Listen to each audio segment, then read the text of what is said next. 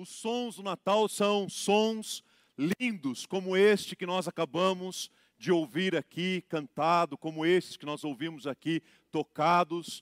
O som do Natal é o som de alegria, é o som de paz, é o som de recomeço, é o som de um novo tempo, é som de que alguma coisa nova de Deus está para vir sobre a nossa vida, sobre a nossa família e sobre a vida da igreja também. Já meditamos alguns temas sobre o som do Natal e hoje nós vamos falar sobre os sons de uma multidão. Preparando esta mensagem esta semana, eu fiquei pensando como são os sons de multidão. Já estive em meio a algumas multidões algumas vezes na minha vida, em algumas, em algumas, é, algumas programações, alguns eventos, alguns estádios de futebol. Você ouve ali uma multidão reunida e há um som característico de uma multidão.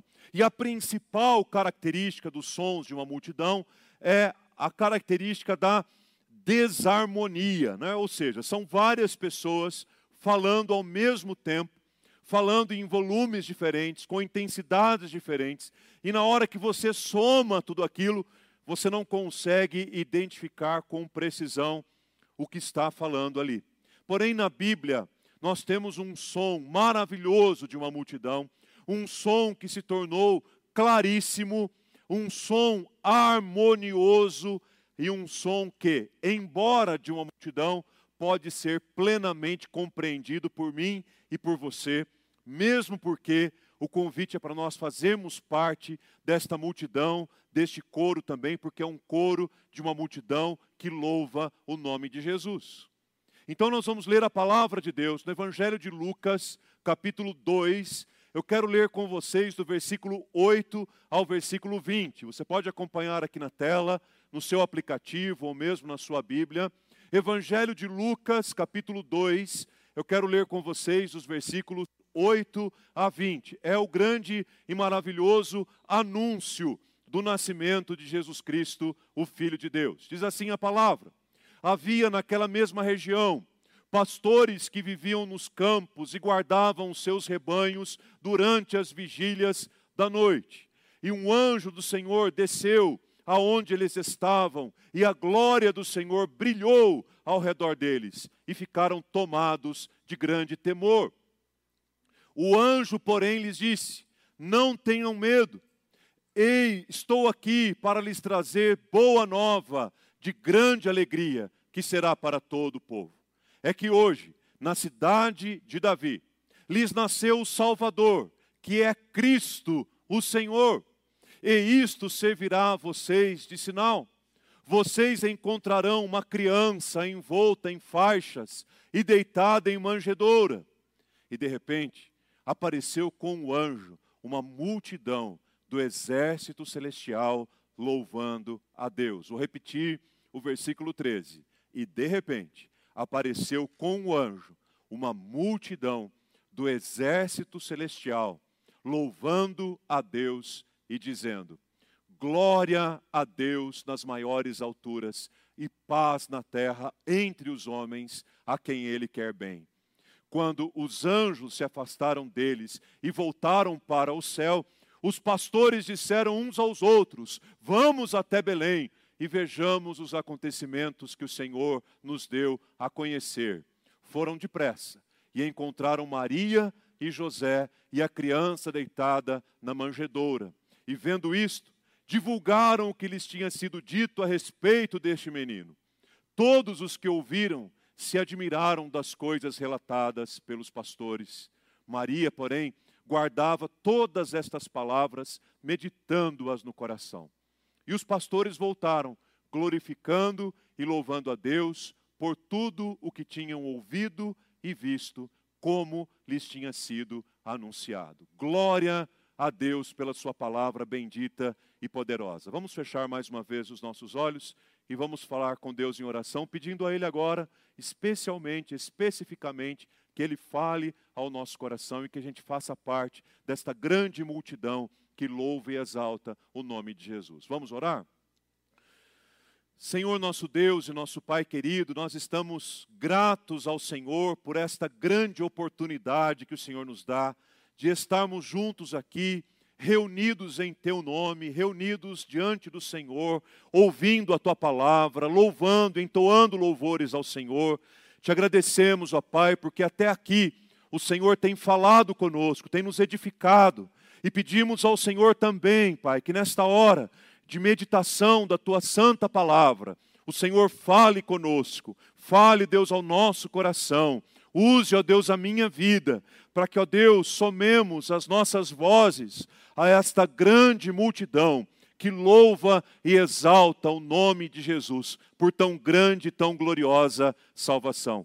Que esses sons de uma grande e numerosa multidão venham, ó Deus, sobre a nossa vida, contagiem a nossa vida e nos levem hoje para casa com um profundo desejo de louvarmos e adorarmos o nome do Senhor Jesus, o teu Filho. É no nome dele que nós oramos agradecidos ao Senhor.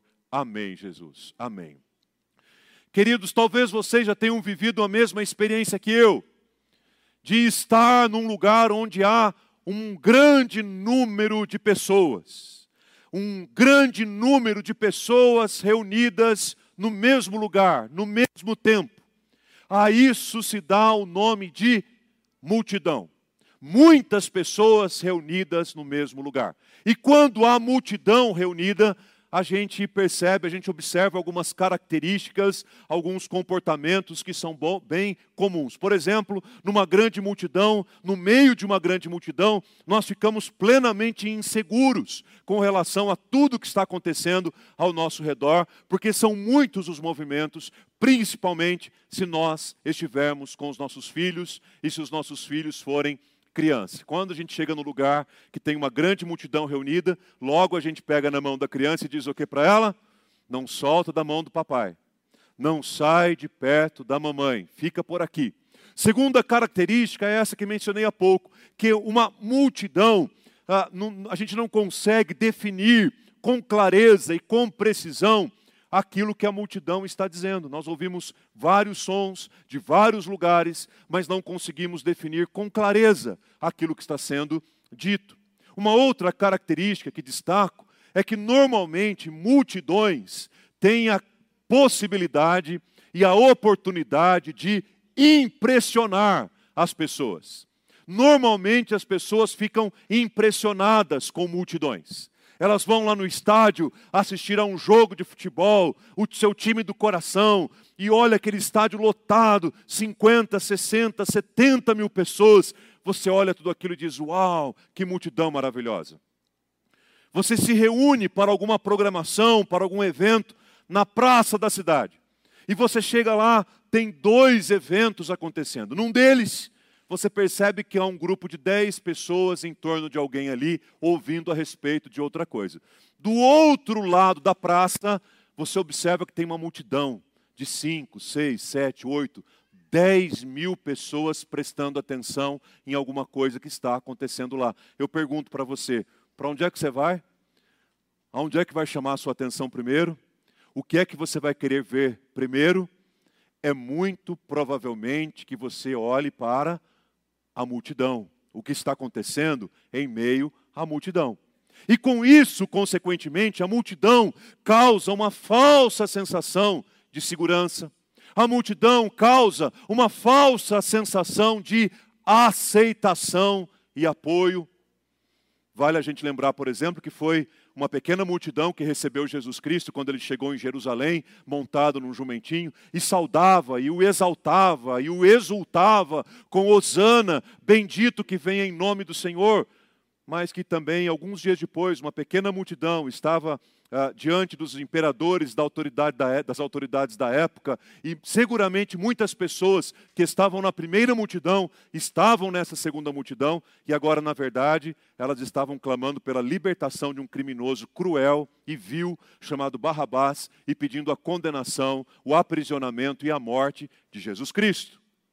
Portanto, algumas pessoas dizem assim: Pastor, não dá para confiar na voz da multidão, porque agora a multidão está caminhando para cá, outra hora a multidão pode estar caminhando numa direção completamente diferente. Uma última característica, um último elemento relacionado à multidão é o fato de que as pessoas podem se sentir sozinhas, mesmo quando estão no meio de uma multidão. Eu não sei se em algum momento da sua vida você já viveu esta experiência, e se viveu, você sabe o que eu estou falando. Você está no meio de uma numerosa multidão, mas ao mesmo tempo você está ali se sentindo sozinho. Há um, um autor americano, o Ernest Hemingway, que diz que ele é autor de um de, de romances, ele foi correspondente de guerras também, um homem importante, um autor renomado, um romancista famoso, sempre cercado de muitas pessoas, sempre cercado de multidões. Ele fez a seguinte afirmação: mesmo, em, mesmo quando estava entre a multidão, eu estava sempre sozinho. A declaração, o desabafo de alguém famoso, de alguém importante, um correspondente de guerra, um romancista renomado, que declara: mesmo quando eu estava no meio de uma numerosa multidão, ainda assim eu me sentia sozinho. E a sua história, a sua biografia nos conta que ele morreu no ano de 1961. E a sua morte não foi por outro motivo senão por suicídio, com uma arma de fogo. E os relatos daqueles que conviviam com ele é exatamente o fato de que um homem que viveu, viveu cercado por tantas pessoas, por tanta gente, ao final da sua vida passava por dias de solidão, dias de desamparo, mesmo estando em meio a uma grande multidão. Queridos, o texto que lemos hoje à noite em Lucas capítulo 2 fala para a gente a respeito de, multidão, de uma multidão e é interessante quando pensamos em multidão no contexto das Escrituras, porque basicamente vem algumas imagens na nossa memória. E eu quero mencionar uma do Antigo Testamento e quero mencionar outra do Novo Testamento. No Antigo Testamento eu menciono aquela multidão que saiu do Egito em direção à terra prometida. O povo de Israel, o povo de Deus. E a Bíblia descreve este povo como uma multidão de forasteiros, como uma multidão de imigrantes, uma multidão de gente que estava saindo do cárcere do Egito para a terra que Deus havia prometido em plena libertação. E há alguns textos, especialmente no livro de Números, que é o livro da Bíblia que conta, que registra a contagem do número de pessoas, que nos traz a informação de que só entre homens prontos para a batalha prontos para a guerra, aquele povo era contado em cerca de 700 mil pessoas. Você pode imaginar uma população como a população de Sorocaba, saindo em marcha de uma terra para ir para a terra que Deus prometeu, apenas homens preparados para a guerra e para a batalha, sem contar as mulheres, sem contar as crianças, sem contar os idosos, sem contar outras pessoas. Isso é multidão ou não? Uma grande e poderosa multidão reunida num exército. E é assim que o povo de Deus ia se estabelecendo. Por que é que começou a implicância de Faraó com o povo de Deus no Egito mesmo, gente? Vocês lembram? Começou a implicância de Faraó com o povo de Deus no Egito, de acordo com o Êxodo capítulo 1, porque Faraó ficou implicado porque o povo de Deus crescia cada vez mais. E o número do, dos que eram do povo de Deus, dos judeus, aumentava cada vez mais. E Faraó começou a ficar, a ficar preocupado e passou a ver aquilo como uma verdadeira ameaça. Então, quando eu penso em multidão no Antigo Testamento, é essa imagem que vem à minha mente. Eu não consigo nem definir com clareza essa imagem do que é mais de um milhão de pessoas caminhando em direção à terra que Deus haveria de indicar. Quando eu olho para o Novo Testamento, eu percebo que há uma relação, uma figura muito interessante de multidão no Novo Testamento que está diretamente relacionada ao ministério de Jesus. Porque por vários momentos da vida de Jesus, os evangelhos nos dizem que havia uma multidão que seguia a Jesus. Em alguns textos, o evangelho é ainda mais preciso para afirmar que era uma numerosa multidão que o seguia.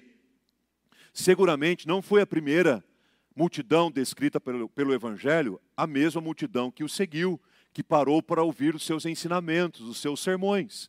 Muitas e muitas pessoas formaram pequenas multidões para ouvirem os ensinamentos de Jesus e para ver os milagres, o poder de Deus que se revelava por meio da sua vida. E isso traz uma aplicação muito interessante para nós, porque Jesus sempre foi cercado ah, desses dois grupos: o grupo dos discípulos, daqueles que o seguiam de perto, mas Jesus também era cercado da multidão. Os discípulos estiveram com ele na maior parte do tempo, tinham um compromisso com a pessoa de Jesus, tinham um compromisso com a missão de Jesus, tinham um compromisso com aquilo que Jesus Cristo anunciava. A multidão não.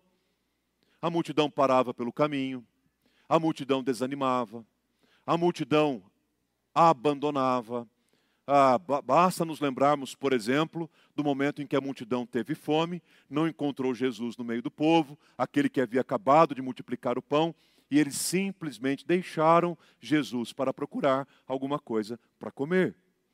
Eu creio, queridos, que no segmento de Jesus, alguns o seguem como discípulos, estão comprometidos, vão com ele até o fim. E o fim do segmento de Jesus, meus irmãos, não nos enganemos, não é outro senão o morrer para nós mesmos, a fim de vivermos para Deus.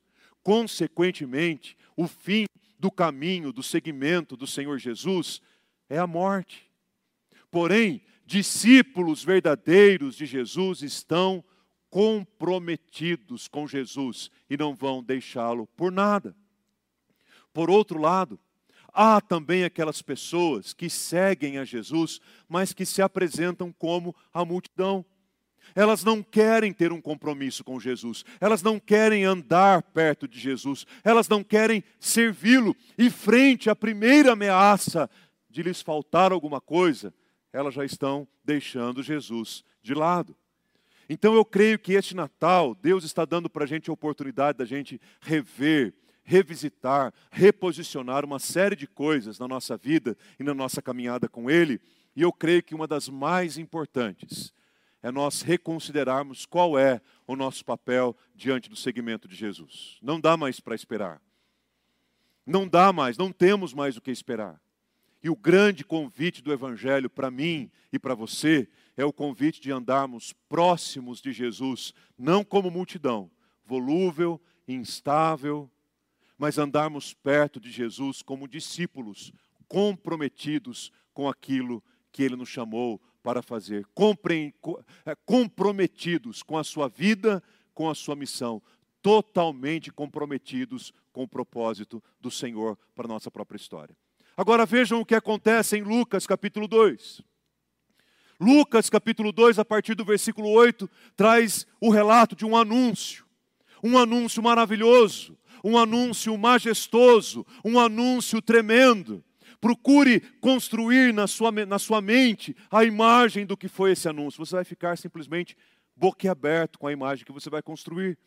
Porque foi um anúncio tremendo da parte de Deus a uns pastores que estavam no campo guardando as suas ovelhas durante as vigílias da noite.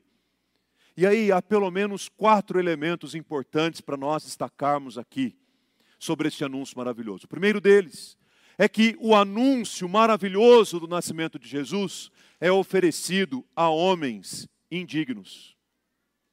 A homens indignos. Sim, afinal de contas, quem eram os pastores naquele momento, naquele período?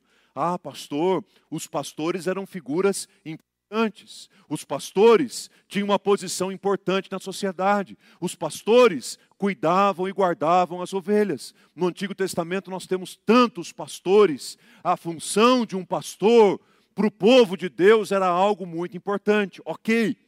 Porém, naquele contexto, a função de um pastor era importante só mesmo no próprio contexto do povo de Deus. Para a sociedade como um todo, os pastores, eles eram considerados homens que não eram dignos da confiança da sociedade. Eles guardavam as suas ovelhas na, na vigília da noite e normalmente, comumente, esses pastores tinham alguns problemas com os seus rebanhos, com as suas ovelhas.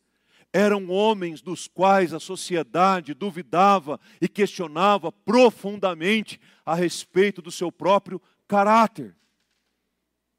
Mas a quem foi que Deus anunciou a respeito do nascimento de Jesus?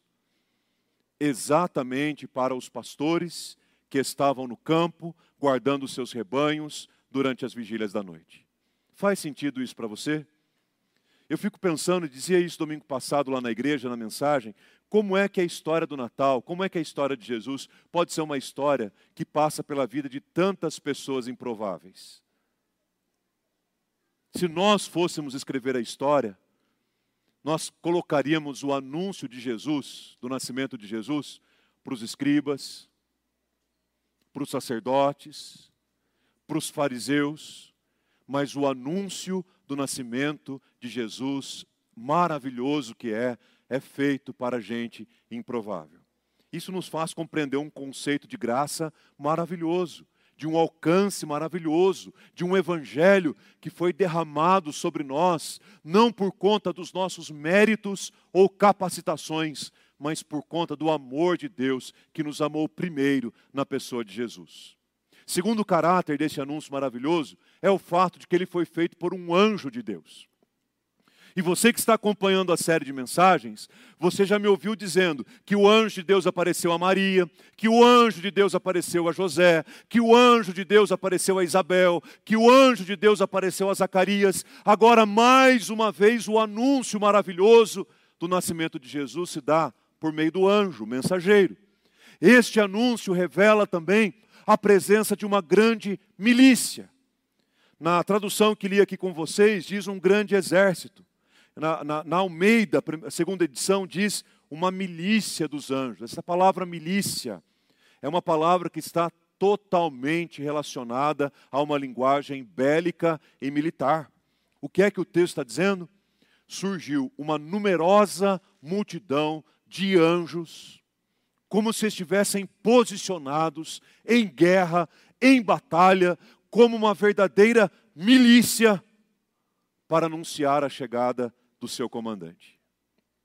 O que talvez ainda não fazia muito sentido é que o comandante viria na figura de um bebê. Vocês podem imaginar um bebê recém-nascido comandando um exército grandioso, um exército poderoso? Difícil a gente pensar nisso. Este anúncio maravilhoso também resultou numa profunda obediência. Os anjos ouviram o que Deus havia mandado, os anjos foram até o lugar que Deus havia determinado, os anjos, ou melhor, os pastores, ouviram todo o anúncio do anjo. E diz a palavra que prontamente eles saíram dali e passaram a louvar a Deus também. E por onde eles passavam, eles saíram anunciando em obediência aquilo que Deus havia lhes ordenado. Meus queridos, o Natal é realmente um momento muito especial. O Natal é um momento realmente sobrenatural. O Natal é um momento cheio da presença de Deus e cheio da vida de Jesus por elementos como esses, de um anúncio tão, tão simples mas ao mesmo tempo tão intenso e tão carregado de bênçãos como esse que nós acabamos de ler. Em outras palavras, eu diria que o Natal é a celebração daquele que deixou a eternidade temporariamente para nos dar a eternidade definitivamente. Este é o sentido do Natal, este é o resumo do Natal, do nascimento de Jesus. Aquele que deixou a eternidade temporariamente. Ele nasceu, mas houve o tempo também que ele morreu. Esse período de tempo, ele deixou a eternidade. Para que o contrário acontecesse, para nos dar a eternidade definitivamente. E isso é uma grande bênção. Por isso, eu e você precisamos somar forças também com esses sons maravilhosos do Natal sons de alegria, sons de paz, sons de louvor. Diz a palavra que uma multidão do exército celestial louvava a Deus, glorificava a Deus no céu e na terra, dizendo: Glória a Deus nas maiores alturas, paz na terra entre os homens, a quem Deus quer bem. Essa é a grande mensagem, este é o grande, grande anúncio que está nos nossos lábios, este é o grande som que precisa sair da multidão do povo de Deus espalhada por toda a face da terra, os verdadeiros sons do Natal. Mas deixa eu aplicar essa mensagem ao seu coração, aconselhando você sobre três princípios muito importantes para a gente guardar nesse Natal, na ceia de Natal que deve acontecer essa semana na sua família, mas todos os dias da nossa vida, celebrando a vida e o nascimento do nosso Salvador. Primeiro, o Natal nada mais é do que o triunfo da alegria sobre o domínio do medo. O Natal é o grande triunfo da alegria sobre o domínio do medo. Quando os pastores estavam guardando os seus rebanhos durante as vigílias da noite, seguramente estavam ali num ambiente escuro, muito possivelmente alguns estavam dormindo, descansando, sentiam-se seguros naquilo que eles estavam fazendo, afinal de contas faziam aquilo comumente uma tarefa rotineira e ordinária. Mas eis que apareceu uma luz, uma luz brilhou, o anjo de Deus apareceu entre eles. E antes que eles pudessem se acostumar com a presença do anjo entre eles, apareceu uma grande multidão da milícia celestial louvando a Deus. Queridos, o que é que isso geraria no seu coração? Muitas pessoas por muito menos se assustam, não é assim? Muitas pessoas por muito menos sentem medo, não é assim? Muitas pessoas por um evento muito menor ficam inseguras e amedrontadas. Nós não olhamos para os pastores e dizemos assim: que homens com pouca fé morreram de medo diante do anjo do Senhor. Eu queria ver se fôssemos eu e você que estivéssemos lá durante a madrugada, cuidando das ovelhas, e tivéssemos essa verdadeira e gloriosa visão de Deus por meio do anjo. O que é que eles sentiram no coração deles, queridos? Medo. Gente, quem é que não tem medo? Quem de nós não tem medo algum? Quem de nós, em algum momento desses últimos dois anos da pandemia, não foi tomado pelo medo? Medo de adoecer, medo de morrer, medo de perder alguém amado. Quem de nós não tem medo daquilo que virá no próximo ano? Os medos, eles podem ser os mais simples e corriqueiros no nosso dia a dia, como podem ser medos profundos, bem guardados no coração da gente. Todos nós estamos sujeitos ao medo. Porém, o Natal é o glorioso, a gloriosa notícia de que o medo foi derrotado porque triunfou a alegria, a alegria que vem da presença de Deus. O Natal é o triunfo da alegria sobre o domínio do medo. O que foi que os anjos, ou o anjo disse aos pastores? Palavras encorajadoras. Não tenham medo, porque eu trago para vocês aqui uma boa nova, e é uma boa nova de grande alegria. Por quê? Porque a única coisa que poderia acalmar o coração daqueles homens e tirar o medo era a alegria. Gente, Natal é tempo da gente substituir os nossos medos e inseguranças pela verdadeira alegria que nós recebemos de Deus. Quem sabe a sua vida tem sido guiada pelo medo. Quem sabe 2021 tenha sido para você um ano de medo e de tensão. Quem sabe hoje à noite você veio aqui com uma série de medos no seu coração eu quero dizer para você a mesma palavra que o Evangelho diz: não tenha medo. Não tenha medo, porque nós estamos aqui anunciando uma boa nova de grande alegria a chegada e o nascimento do nosso Senhor e Salvador Jesus Cristo. Ore a Deus, Senhor, aqui está o meu medo. Eu peço que triunfe sobre os meus medos a alegria do Senhor. Eu quero sair daqui hoje à noite como alguém mais alegre, mais confiante e depositar os meus medos aos pés da tua cruz. Segundo, o Natal é ainda a celebração da paz, sobre uma cultura beligerante, sobre uma cultura de guerra, sobre uma cultura de caos. É assim que nós vivemos. Se nós pararmos o culto agora e começarmos a pesquisar aí nas nas redes sociais, nos sites de notícias, nós vamos encontrar muitos lugares ao redor do mundo que estão vivendo períodos de guerra.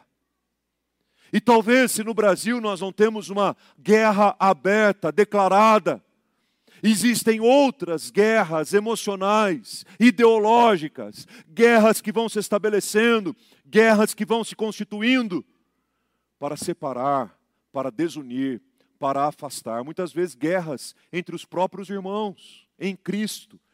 Muitas vezes guerras entre os próprios familiares muitas vezes guerras tremendas no nosso ambiente de trabalho, guerras dentro da nossa própria casa. O mundo que nós vivemos, o mundo que nós habitamos, está completamente entregue ao caos das guerras.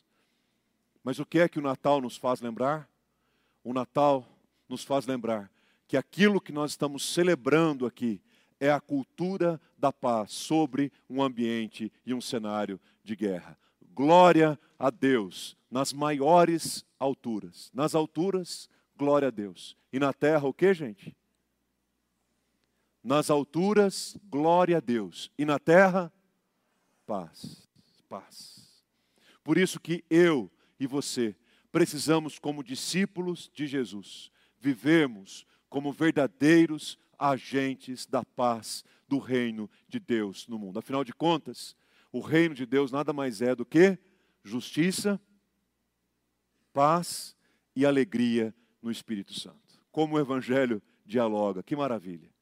Terceiro, o Natal, além de ser este estabelecimento da paz no ambiente de guerra, além de trazer uma vitória definitiva sobre o medo em nome da alegria, o Natal é também o resgate do sentido da nossa vida frente ao vazio existencial que possivelmente pode ter nos atingido. Talvez você não saiba, mas muitas pessoas com quem nós temos convivido diretamente, todos os dias, perderam o sentido de viver. Pode ser que essa pessoa senta na mesa ao meu lado no escritório Pode ser que essa pessoa senta na cadeira da minha frente na faculdade. Pode ser que seja meu vizinho de rua ou de condomínio. Pode ser que seja alguém que senta comigo na cadeira ao lado na igreja. Pode ser alguém que dorme comigo e acorda comigo todos os dias, debaixo do mesmo teto, dentro da mesma casa.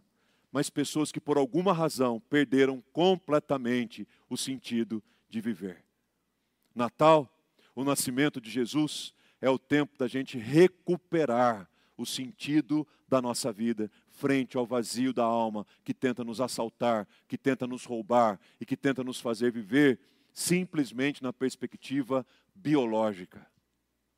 Como gente que respira, trabalha, levanta, deita, anda, corre, se alimenta, mas que não tem a vida abundante que Jesus prometeu conhecem muito bem a respeito da bios, mas não conhecem nada a respeito da zoé, da vida abundante que Jesus Cristo veio nos trazer, de acordo com o Evangelho de João, capítulo 10. Meus irmãos, não dá mais para a gente entrar num novo ano daqui a pouco, sem sentido de vida, com um vazio no nosso peito, um buraco no nosso peito, desse tamanho, chamado vazio existencial nós precisamos recuperar urgentemente o sentido da nossa vida. E vejam, talvez você esteja pensando aí, legal, pastor, o senhor ter, ter dito isso, porque realmente eu preciso recuperar o sentido da minha vida. O sentido da minha vida é trabalhar, o sentido da minha vida é ganhar dinheiro, o sentido da minha vida é estudar, o sentido da minha vida é me casar, o sentido da minha vida é ter filhos, o sentido da minha vida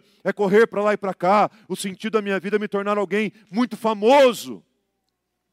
Eu preciso dizer para você nesse Natal que você está enganado se você acredita que isto dá sentido à sua vida. O que dá sentido à nossa vida é exatamente a postura que os pastores assumiram. Os pastores voltaram eles não permaneceram para sempre ali na companhia do anjo. Tem gente que tem uma experiência com Deus ou nasce novo em Cristo, o que ela quer é ficar ali, no quentinho. Ela quer ficar ali, no lugar onde o sobrenatural aconteceu. Gente, o lugar, o cenário é escolhido por Deus. Deus tem outras manifestações poderosas para relevar, para revelar enquanto a gente caminha. Os pastores não ficaram lá para sempre. Os pastores voltaram. Enquanto eles voltaram, eles voltaram glorificando e louvando a Deus por tudo o que eles tinham ouvido e visto e a maneira como aquilo lhes foi anunciado. O que, que eles voltaram fazendo? Glorificando a Deus, louvando a Deus e anunciando a tudo aquilo que eles acabaram de presenciar e de testemunhar. Queridos, qual é o sentido da nossa vida? O sentido da nossa vida se resume a duas coisas que os pastores também fizeram. Primeiro, o sentido da nossa vida se resume em glorificar a Deus e louvá-lo para sempre. Nós existimos para a glória de Deus. Tudo que fazemos, pensamos, falamos, é para a glória de Deus. Segundo, o nosso sentido de vida tem a ver com uma grande missão, que é a missão de proclamar e anunciar aquilo que um dia os nossos ouvidos ouviu, que os, que os nossos ouvidos ouviram, que os nossos olhos viram e que nós testemunhamos e presenciamos diante do Senhor. Não, eu me recuso a acreditar que na ceia de Natal, sexta-feira, você não vai parar nem um minuto para contar o que Jesus fez na sua vida. Eu me recuso a acreditar que você não vai pedir licença para a família para ler pelo menos um versículo e dizer o quanto Jesus transformou você e deu sentido à sua história. Nós não vamos ficar aqui na ACM. Daqui a pouquinho a gente vai embora. E como é que a gente pode voltar para casa? Louvando, glorificando e proclamando aquilo que nós vivemos e experimentamos aqui da parte do Senhor. Amém, meus irmãos? Deixa eu fechar com dois textos de Apocalipse. Preste bem atenção no que ele diz, porque agora nós vamos fechar na multidão. O povo de Deus hoje é uma numerosa multidão pelo mundo todo. Atualmente, acredita-se que existe cerca de um terço da população de todo mundo que é considerada cristã. É bastante gente, não é? É multidão. Falta bastante ainda, mas é bastante gente. E esta multidão, quando é que vai acabar? Para onde esta multidão vai? O que é que vai acontecer com essa multidão? Vi, visão de João, vi e ouvi uma voz de muitos anjos ao redor do trono, dos seres viventes e dos anciãos, cujo número era como, irmãos? Milhões de milhões e milhares de milhares. Qual que é o número dos remidos em Jesus Cristo na eternidade que João viu? Milhões de milhões e milhares de milhares. Eu penso que quando os pastores encontraram João, ou encontrarem João, João vai dizer assim: vocês pensam que vocês viram bastante gente lá no, enquanto vocês guardavam as vigílias da noite? Vocês não sabem a multidão que eu vi. Eram milhões de milhões e milhares de milhares. E o que é que esses milhões de milhões e milhares de milhares faziam? Eles proclamavam com voz forte, dizendo: Digno é o cordeiro que foi morto de receber o poder, a riqueza, a sabedoria, a força, a honra, a glória e o louvor. É isso que essa grande multidão proclama eternamente. Aleluia ao nome de Jesus por isso. Mas a visão de João continua no capítulo 7. Depois dessas coisas, depois da visão do trono, vi e eis grande multidão. E como que era essa multidão? A outra era milhões de milhões e milhares de milhares. Como é que ele descreve agora a segunda visão, a multidão? Viu uma multidão que ninguém podia contar. Gente de todas as nações, tribos, povos, línguas. Como é que elas estavam? Em pé, diante do trono, diante do cordeiro, vestido de vestes brancas, com ramos de palmeiras nas mãos. Será que aquele povo que estava na entrada de Jesus em Jerusalém era uma numerosa multidão?